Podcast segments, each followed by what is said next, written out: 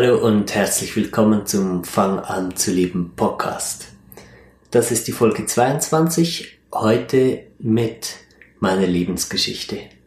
Eine Geschichte vom Aufwachsen in einer Sekte, von sexuellem Missbrauch, von Drogenabhängigkeit und Leben auf der Straße. Mein Name ist Ramon Gartmann, schön bist du dabei. Ich wurde eingeladen an Events letzte Woche, wo ich mit jungen Leuten zusammengesessen bin und aus meinem Leben erzählt habe. Und der Grund, warum ich dahin gegangen war, war der, dass ich wusste, dass ich, wenn ich aus meiner Lebensgeschichte erzähle, ganz viel Positives bringen kann. Dass ich den jungen Leuten ein Beispiel sein kann dafür, wie man mit Schwierigkeiten umgehen kann. Und ich war dann auch tatsächlich sehr berührt, wie diese jungen Menschen reagiert haben. Nichts von wegen No Future Generation und so, das waren wirklich ganz schöne Begegnungen, die ich da hatte. Und ich wurde an beiden Abenden mit einem Applaus entlassen aus diesen Runden, der wirklich mitten ins Herz gegangen ist. Und ich habe davon erzählt auf Instagram von diesen Meetings und wie es war und also von diesen Talks meine ich. Und äh, es kam ganz viel die Frage, ja, erzähl doch mal mehr aus deiner Lebensgeschichte, aus diesen Andeutungen. Muss ja das ganz ein interessantes Leben sein, wir würden gerne mehr hören. Und deshalb habe ich mich dazu entschieden, heute eine ganz persönliche Podcast-Folge zu machen, wo ich aus meinem Leben erzähle. Aufgewachsen in einer Sekte, tatsächlich, ja, ich bin in eine Sekte hineingeboren worden, eine christliche, sehr dogmatische Sekte, die davon ausgeht, dass sie die allein wahre Religion ist. Und alles, was außerhalb dieser Sekte ist, ist die Welt des Teufels. Alle anderen Menschen wurden als weltliche bezeichnet und mit weltlich meint man nicht irdisch, sondern damit ist äh, die Welt des Teufels gemeint. Das heißt, ich bin zur Schule gegangen, umringt von der Welt des Teufels. Ich durfte mit niemandem was ausmachen neben der Schulzeit. Ich durfte nicht mit anderen äh, nicht Sektenmitgliedern spielen oder zu viel Kontakt haben.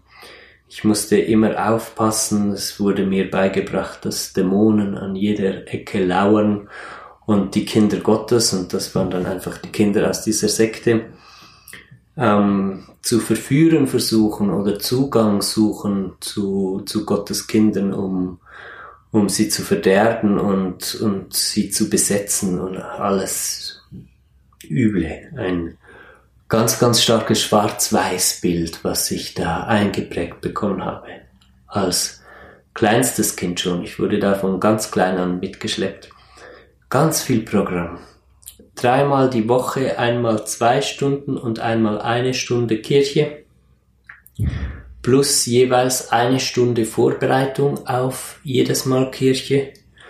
Plus eine Stunde Familienstudium haben sie das genannt. Einfach dieses repetitive Wiederholen von Nonsensbüchern, in denen immer dieselben Regeln stehen.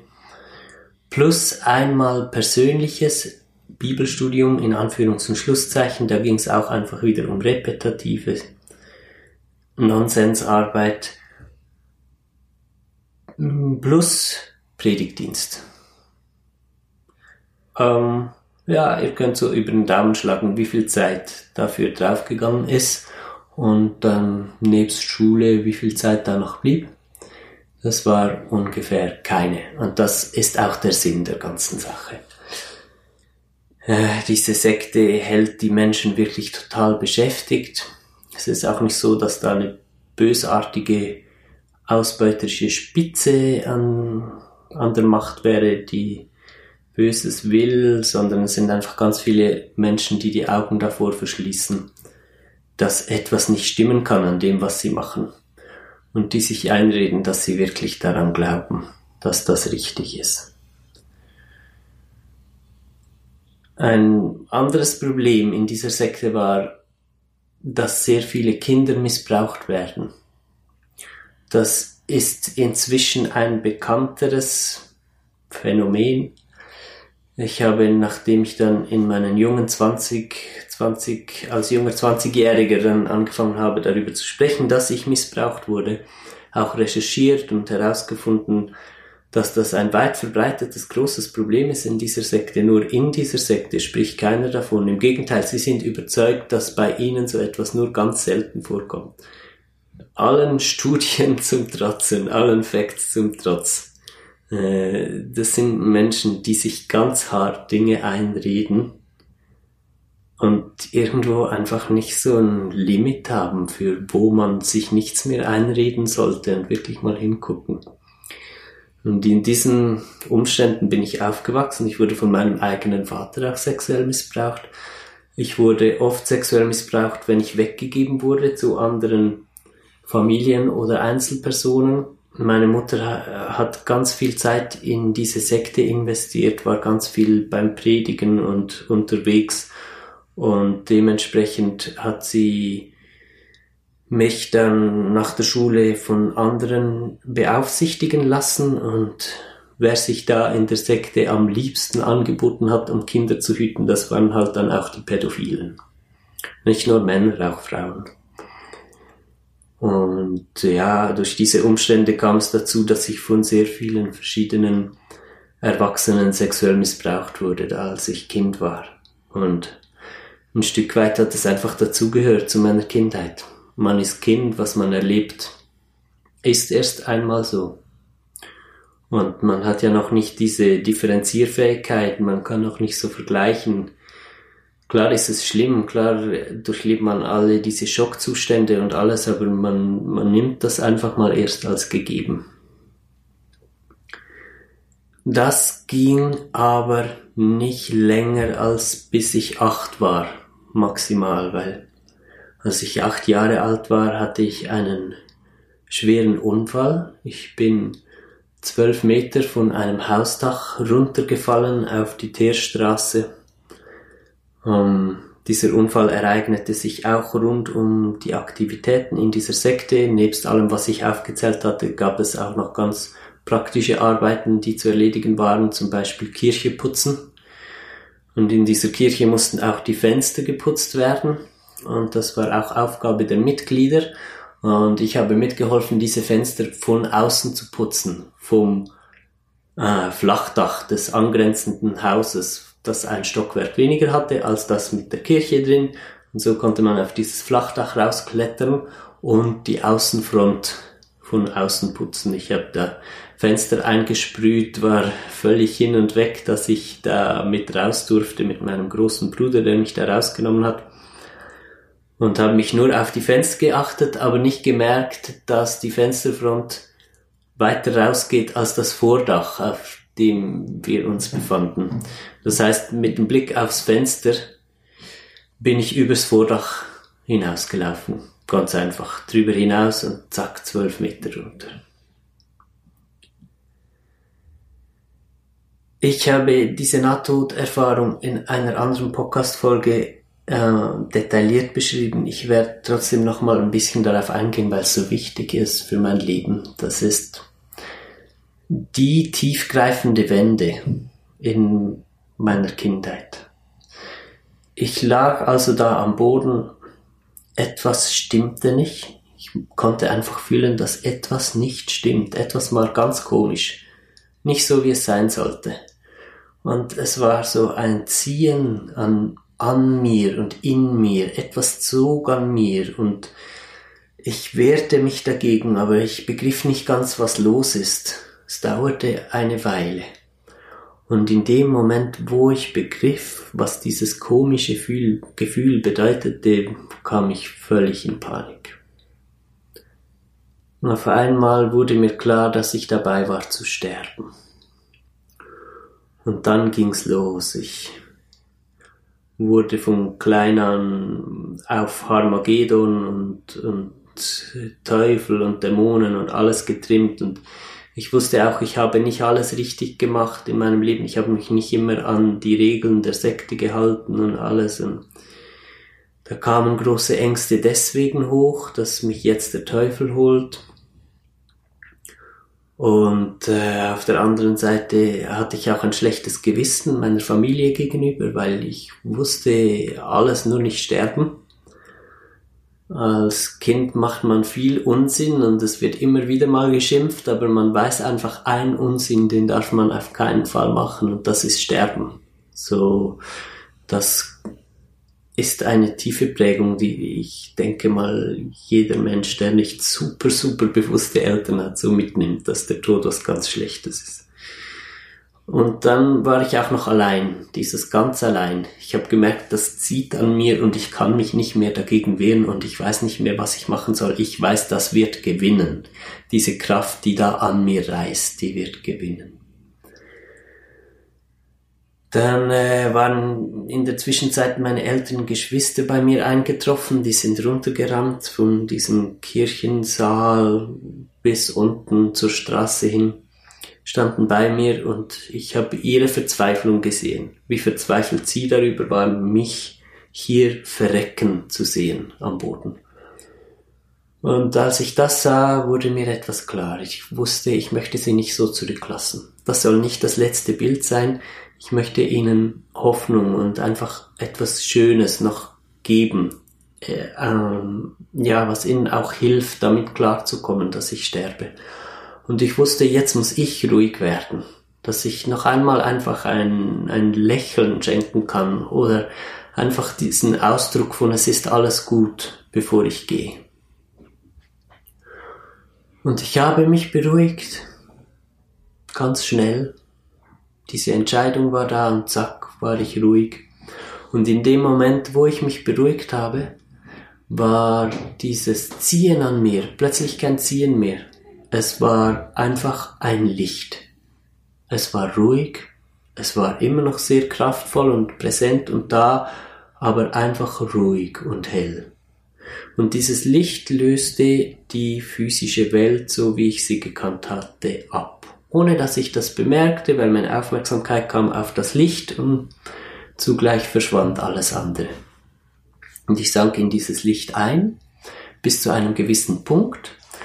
Und dieses Einsinken war einfach wunderschön. Es ist diese Art von Entspannung, nach der wir uns alle das Leben lang sehnen. Etwas suchen wir immer. Wir vermissen etwas. Wir wissen, irgendwo fehlt etwas. Manchmal ist das präsenter, wenn wir auch sonst Defizite haben im Leben. Manchmal spürt man es weniger, weil man gerade ausgefüllt ist. Aber es ist immer da, tief in uns ist das immer da, dieses Sehnen nach etwas. Und ich habe einfach gemerkt, während ich in dieses Licht sank, jetzt habe ich die Antwort auf dieses Sehnen gefunden. An einem gewissen Punkt erwarteten mich drei Persönlichkeiten, die in Menschengestalt da waren. Es waren aber keine Menschen. Und es waren Bekannte, also ich wusste, ich kenne diese Personen und ich habe mich wahnsinnig gefreut.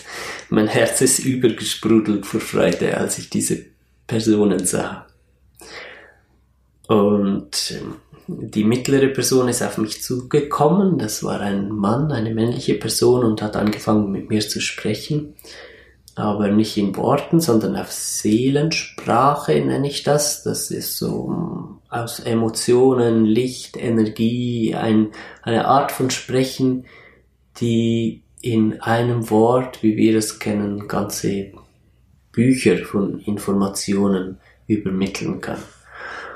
Und er hat lange zu mir gesprochen und was er mir erzählt hat, war äh, die Erklärung über die Welt. Und gleichzeitig war es auch Energie, die in mich geflossen ist. Und ich wurde immer heller und heller und immer mehr während diesem Gespräch habe ich mich auch abgelöst von dem Sein als Ramon, das ich gelebt habe in dieser Inkarnation. Und ich kam immer mehr einfach an, an dem Ort, wo sich diese drei befanden. Nach einiger Zeit hat er mich dann an der Hand genommen und hat gesagt, guck, und ich habe meinen Blick angehoben und habe gesehen, dass ich vor, äh, vor diesem Licht stand, dass es noch weiter in dieses Licht hineinging. Und er hat gesagt, du darfst jetzt hineingehen. Und das war, das war der schönste Moment meines Lebens. Ja. Ich durfte tatsächlich in dieses Licht. Es war auch, ich bin wert genug. Und offensichtlich musste ich mich erst so weit lösen aus dieser Inkarnation, um an den Punkt zu kommen, wo ich so sehr erkennen konnte, wer ich bin, dass ich wert genug war, wirklich ganz in dieses Licht hineinzugehen. Und das habe ich gemacht. Ich bin in dieses Licht verschmolzen. Ich wurde eins mit diesem Licht. Alles hat sich aufgelöst, ganz und gar aufgelöst. Raum und Zeit und auch die Erinnerung an diese drei Personen von vorher. Alles war weg.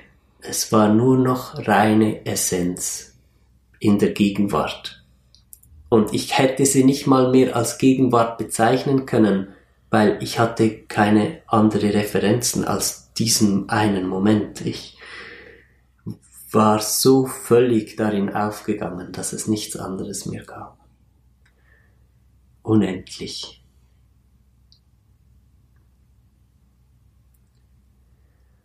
Und nach Äonen, die verstrichen oder eben nicht verstrichen, wie auch immer.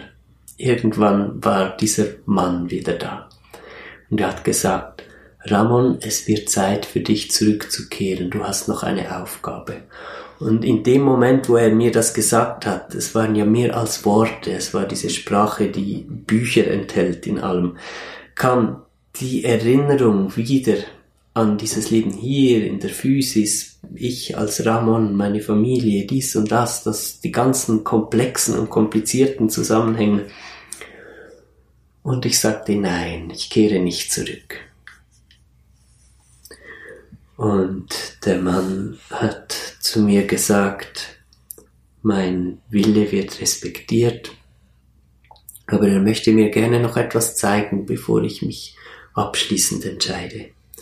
Und er hat mich mitgenommen wieder zurück durch diesen Vorhang in diese Welt, äh, in die für uns physische Dimension.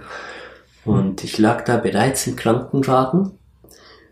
Die Sanitäter versuchten mit sehr viel Herz mich zurückzuholen. Ich musste wohl noch, war wohl noch nicht so lange weg. Ich weiß das gar nicht in, in Erden Zeit, wie lange ich weg war. Auf jeden Fall waren sie da und haben mir gerufen, Ramon, Ramon, und wollten mich aufwecken und ich sah das Ganze noch von außen. Ich war nicht im Körper. Ich habe mich da liegen sehen, ich habe die Sanitäter gesehen mit ihren Bemühungen und ich habe in den Sanitätern diesen Schmerz gesehen. Sie waren aufrichtig daran interessiert, mich zurückzuholen. Und es ging ihnen nicht nur um berufliche Vorteile oder eine Quote am Schluss in, in ihrer Akte, wie viele Menschen sie gerettet hätten, sondern es war wirklich aus, aus dem Herzen raus. Und das hat mich ganz tief berührt. Insbesondere diesen Schmerz, den ich gesehen hatte in ihnen, den sie empfanden, mich da zu verlieren. Und dann hat der Mann meine Aufmerksamkeit noch an einen anderen Ort also mein Begleiter an einen anderen Ort im Krankenwagen gelenkt und dann erkannte ich meine Mutter. Sie stand da in der Ecke ganz hinten im Kranken, also bei der Türe im Krankenwagen und sie hat geweint. Das war wahnsinnig.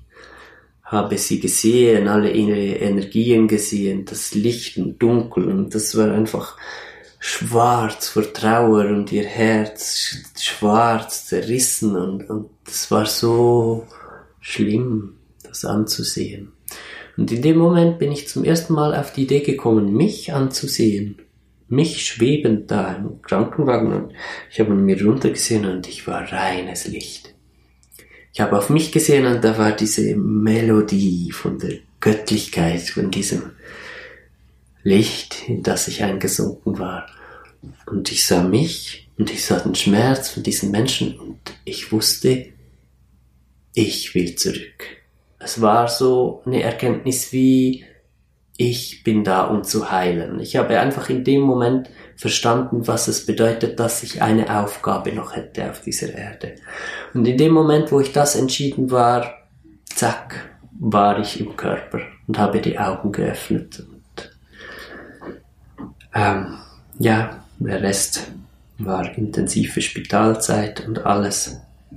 Könnte man auch viel darüber erzählen, aber der Kern, der wichtige Kern ist das. Ich hatte nun also ganz viel Erkenntnis getankt. Ich war ja voll von diesem Licht, von, von dieser Belehrung äh, aus dieser Ebene. Und von nun an wusste ich, dass das alles nicht stimmt, was ich in der Sekte gelernt hatte. Und ich wusste auch sonst ganz viel. Diese Sicht von hell und dunkel, die ging auch nicht mehr weg. Also dieses Energiesehen und dass ich immer viel mehr wusste über Zusammenhänge und Umstände und eine ganz andere Art hatte, die Welt wahrzunehmen.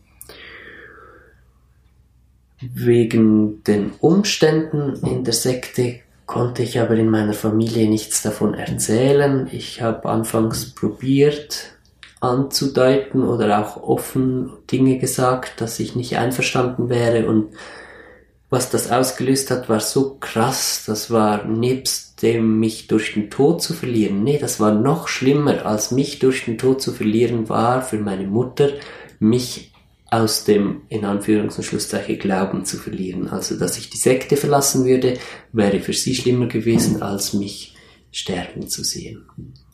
Und da hatte ich einfach nicht den Mut als junges Kind acht, neun, zehnjährig diesen Schritt dann zu gehen unter diesen Umständen. Und ich habe mich aufgespalten in einen echten inneren Ramon, wo ich alles wahrgenommen habe und gelernt habe und auch weiter begleitet wurde, auch aus dieser anderen Dimension. Dieser Kontakt ist auch nie mehr ganz weggegangen. Und dann hatte ich den funktionierenden Ramon der die Rolle gespielt hat, die offensichtlich so wichtig war für meine Mutter. Und es geht ja noch weiter. Es ist da sehr krass, dieses Rollenspiel, weil ich in einer Sekte aufgewachsen bin, aber es ging auch in die Schule hinein und ich habe überall Dinge gesehen, die so nicht stimmen. Und ich habe in allen Menschen und in allen Konstrukten und in allen sozialen Formen und alles, wie wir leben, Dinge gesehen, wo ich einfach wusste, das stimmt nicht. Und überall habe ich halt gelernt zu funktionieren und etwas vorzuspielen, auch einfach dem Frieden zuliebe und innen drin in mir doch halt möglichst zu bewahren. Ja, es war, es war ein Teil auch einfach unzerstörbar von dem, was ich mitgenommen habe aus dieser NATO-Erfahrung. Und ich habe gelernt, mit diesen zwei Realitäten klarzukommen.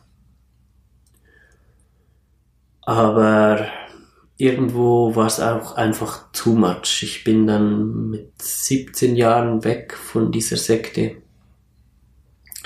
Dadurch auch weg von zu Hause, weil ich durfte nicht mehr zu Hause bleiben, wenn ich nicht mehr in der Sekte war. Meine Eltern wollten mich so nicht mehr zu Hause haben. Also mein Stiefvater und meine Mutter. Und ähm, ich war verloren ich hatte auf der einen Seite dieses Licht in mir und dieses Positive, aber das hatte nothing to do mit dieser Welt hier. Das waren einfach die krassesten Gegensätze, die man sich vorstellen konnte. Und ich wusste nicht, wie ich das hier weiter durchstehen sollte. Und ich habe alle Möglichkeiten genutzt, die mir zur Verfügung standen. Und das waren vor allem Drogen. Ich habe mich betäubt. Einfach jeden Tag exzessiv mit allem, was ich gefunden und gekriegt habe. Und so war es dann auch eine Frage der Zeit, bis ich heroinabhängig war und auf der Straße lebte. Es war eine Zeit des Ausbrechens für mich. Einfach zu beweisen, niemand kann mir sagen, was ich tun muss. Das heißt, ich habe diesen funktionierenden Ramon gecrashed. Ich habe den einfach umgeknickt, ohne einen Ersatz zu haben. Und habe den lahmgelegt und betäubt. Ich hatte in diesen ganzen Drogenerfahrungen auch immer wieder lebensbedrohliche Zustände und bin da auch immer wieder bis an diese Grenzen gekommen von Übergang in, in, in diese Ebenen, die ich von der NATO-Erfahrung kannte. Ich habe auch immer wieder einfach diesen Frieden gesucht. Ich wusste, es gibt diesen Frieden, lebte aber in einer Welt, die das absolute Gegenteil davon war. Ich habe das einige Jahre lang so gemacht und kam dann in eine Beziehung, mit einer Frau, die mir wirklich etwas bedeutet hat und die hat eines Tages gesagt, hey, es tut mir leid, aber Heroin oder Bier, ich kann das nicht, ich kann nicht so leben. Und dann habe ich mir Gedanken darüber gemacht, was ich möchte. Weil es war mir ganz wichtig, dass ich nichts für jemand anderen mache, sondern dass es wirklich meine Entscheidung ist, wenn ich etwas mache. Dann habe ich gemerkt, oh, es ist tatsächlich so, dass ich auch aufhören möchte. Weil es war schon sehr erschreckend, als ich dann zum Beispiel zum ersten Mal einen Heroinentzug gespürt habe, weil ich nichts mehr gefunden hatte und dann nachts im elendesten Zustand auf der Straße herum wie eine Leiche, wie ein Zombie auf der Straße war, um irgendwo noch ein, ein Briefchen Stoff zu kriegen. Äh, da wusste ich schon, das, das ist nicht meine Vision vom Leben. Dann, dann kann ich gehen. Und irgendwo war mir klar, hey, es ist eine Entscheidung, ziehe ich dieses Leben hier durch oder beende ich's? Und da war einfach zu viel Licht in mir, um zu sagen, ich gehe jetzt. Ich war ja schon mal gegangen, ich wurde zurückgeschickt. Ich meine, das Ganze, ich wusste einfach, aus diesem Leben kann noch was werden, was ganz Schönes. Aber jetzt stehe ich halt im dunkelsten Tal und ich muss diesen scheiß Berg rauf. Also habe ich damit angefangen.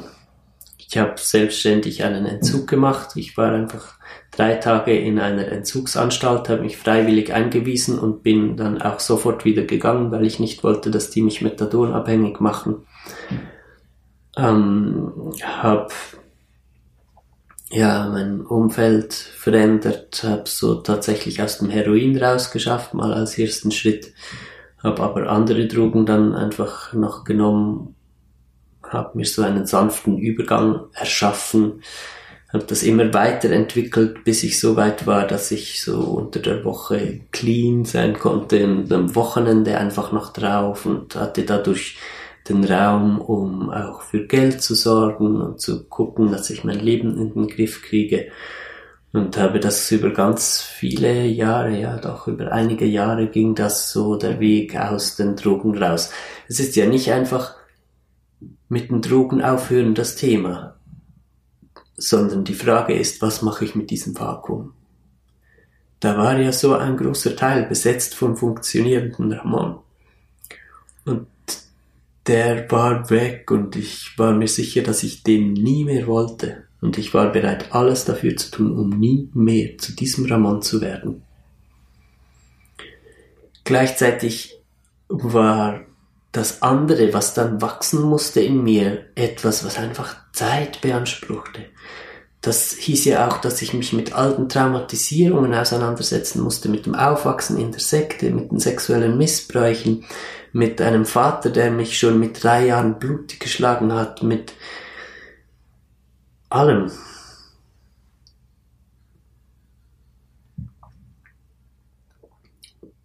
Ich habe mir damals nicht allzu sehr Gedanken darüber gemacht, wie lange das dauern würde. Etwas in mir sagte, es ist möglich. Und das war alles, was ich brauchte. Und ich habe einen Schritt nach dem anderen gemacht. Und ich habe, ja, mit vielleicht so um die 20, 21, 22 Heroin aufgehört, nochmal ein paar Jahre gebraucht, um aus den anderen Drogen auszusteigen und zehn Jahre intensivste Arbeit mit mir selber, um diese Dinge in mir zu lösen. Und dann gab es ja auch kein Buch, wie löst du deine Psyche oder sowas. Ich meine, ich war einfach, ich hatte diese Begleitung. Ich hatte diese Begleitung aus der spirituellen Welt und ich hatte einfach immer genug Inputs, um daraus, ja, für Forschung, sagen wir es mal so. Es war auch ein großes Forschungsprojekt. Und ich habe immer mehr gelernt, hey, da ist in mir was. Ich habe anfangs auch noch viele äh, psychedelische Drogen genommen, LSD, Pilze, Mescalin, Kaktusse und so weiter. Und die öffnen ganz stark die Pforten ins Unterbewusstsein. Dann habe ich gemerkt, hey, das Unterbewusstsein ist nicht einfach sowas wie ein Computerprogramm, sondern das ist eine ganze Welt, da kann man sich wirklich orientieren, da kommt man immer wieder an dieselben Orte und äh, vielleicht äh, Horrortrips, die kommen, das sind nicht einfach Horrortrips, sondern das hat mit Orten in mir zu tun, wo ich traumatisiert bin und so weiter. Und ich habe da viel gelernt, aber auch immer mehr gemerkt, dass mein Weg auch ohne diese psychoaktiven Drogen weitergehen soll, dass das mehr wie ein Fenster, ein Türöffner ist, aber auch ein Brecheisen, ja das macht Wams und macht alles auf und einfach mal um zu merken, okay, man kann was ganz anderes machen aus seiner Psyche, als offensichtlich der größte Teil der Welt glaubt.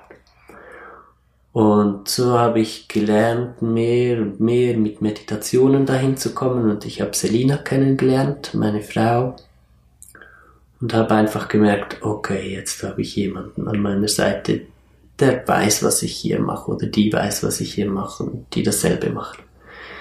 Wir hatten so viele Gemeinsamkeiten, wir konnten stundenlang über diese Ebenen sprechen, die wir beide kannten. Wir hatten dieselben Wesen getroffen, wir hatten beide dasselbe Wissen. Es war einfach klar, wir beide, so geht der Weg weiter. Und ähm, wir haben gemeinsam über ganz viele Jahre gearbeitet haben gelernt, aktiv und bewusst über Meditationen in diese inneren Ebenen zu kommen und immer mehr und mehr wurde dieses bewusste nach innen kommen auch nicht mehr abhängig von Ruhe rundherum und allem, sondern so ein Alltagswerkzeug und da ist was runtergefallen. Und wir haben gemerkt, wie sehr alles zusammenhängt, dass alles, was im Alltag geschieht, auch mit dem Innen eins zu eins zusammenhängt, nicht nur etwas zu tun hat, sondern eine total krasse Verbindung zwischen jedem einzelnen Furz im Außen, eine absolut, ähm, absolut zusammenhängende Verbindung zu etwas im Innen besteht. Und wir haben so auch angefangen, unser äußeres Leben zu untersuchen und zu merken, okay, diese Kreise von denselben Problemen, die immer wieder kommen im Leben. Warum kommen die immer wieder? Was ist der Sinn dahinter? Wo deuten die, ja, wo bringen die mich innerlich hin? Was passiert, wenn ich äußere Ereignisse nehme, mich so lange meditativ darauf einlasse, bis ich in meine Vergangenheit komme? Was für Ereignisketten zeigen sich da auf in meinem Leben? Und wir haben das also wirklich, äh, das wäre mehr als eine Doktorarbeit, wenn man das so in diesem System angucken würde, was wir da gemeinsam gemacht haben. Wir haben das alles bis ins letzte Detail auseinandergenommen. Ich in meinem Leben und sie in ihrem. Die Frage ist offen geblieben, wie löst man nun das ganze Ding? Wir haben immer nach dem einen Schlüssel gesucht. Und erst ja mit der Zeit bemerkt, dass wir schon die ganze Zeit lösen, indem wir einfach wahrnehmen. Dass gar nicht so ist, dass es noch einen aktiven Schubs oder sowas braucht, sondern dass man einfach auch die Geduld aufbringen muss, durch alles durchzugehen und es wirklich wahrzunehmen, wirklich damit in Berührung zu gehen. In dem Moment, wo man neue Untiefen in sich entdeckt, einfach ruhig zu werden und nichts zu tun, außer wahrnehmen. Das hat sich schlussendlich genau als den Schlüssel herausgestellt. Und jetzt sind wir hier. Sie in ihren Projekten, ich in meinem Fang an zu leben Projekt. Meine Lebensgeschichte, der Grund dafür, warum ich heute mit Menschen zusammenarbeite, warum ich so viel über das Leben erzählen kann, so viel weiß über Zusammenhänge, die der Welt vielleicht noch nicht so zugänglich sind im Allgemeinen. Es kommt aus dieser gelebten Erfahrung. So, das hat mir richtig Freude gemacht, das mal so zu erzählen. Ich wünsche euch eine gute Woche. Nehmt euch doch die Zeit, eure eigene Lebensgeschichte mal ein bisschen zu betrachten und zu gucken, aus welchen Erlebnissen und Ereignissen in eurer Lebensgeschichte wohl die Stärken entstanden sind, die euch heute ausmachen. Ich wünsche dir eine gute Woche, freue mich auf das nächste Mal. Bis dann. Bye bye, dein Ramon.